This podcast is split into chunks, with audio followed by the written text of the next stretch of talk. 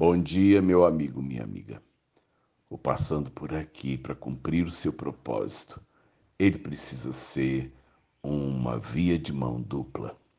E o passando de ontem, em que eu falei sobre amolações e desgastes, ele me trouxe alguns retornos interessantes.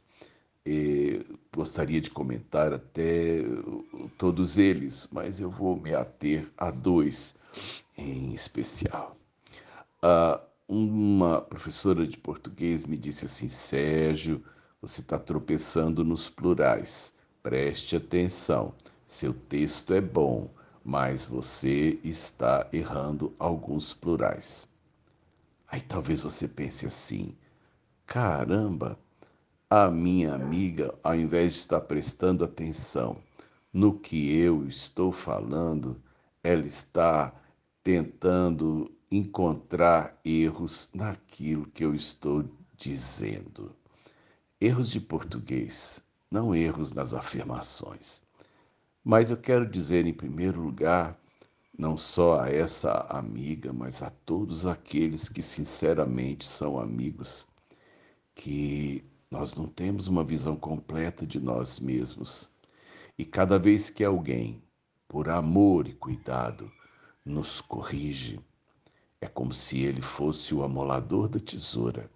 Ele vai num determinado ponto e tira o calo ele vai num determinado ponto que estamos tropeçando, que estamos mordendo o pano e nos coloca em ordem. O alerta da professora me ajuda. E muitas vezes as pessoas acham que os elogios é, nos constroem. Eu, eu concordo também, um elogio reforça uma ideia de que eu estou indo na direção certa. Mas uma crítica feita amorosamente, um polimento feito por alguém né, que entende, ele torna a pedra mais valiosa do que antes de ser lapidada. Eu agradeço a todos que de alguma forma me ajudam, porque eu tenho consciência que nem sempre o meu corte está perfeito. Eu tenho certeza de que há um traço de imperfeição naquilo que eu faço, porque eu sou humano. O próprio Jesus, que era perfeito, quando foi elogiado por alguém que disse a ele: Bom mestre, bom mestre, o que, que eu devo fazer para lhe dar a vida eterna? Ele começa a sua resposta dizendo: Opa, rapaz, bom só é um, bom é Deus. E Jesus podia falar que ele era bom, mas a partir do momento que ele dissesse assim, eu e Deus é que somos bons, nós podemos começar a achar que os seres humanos, como ele era, não erram. E eu erro. A segunda coisa que eu achei importante no retorno é que alguém disse assim: Ah, pastor, ainda que eu entenda que amolar a tesoura é importante, ela vai ficando menor a cada vez que passa pelo amolador. E eu sei que, de certa forma, a pessoa tem razão. Cada ano que eu vivo é um ano a menos que está sendo acrescentado à, à minha vida. Eu, eu vivi, cada dia que passa é um tempo a menos que agora eu tenho. Eu tenho consciência disso. As lágrimas que eu chorei por aquilo que eu perdi talvez possam ter me empobrecido ou deixam uma cicatriz que eu não gostaria. Mas eu quero dizer a você, é o desgaste que a vida produz é que é aquilo que nos torna ricos e úteis.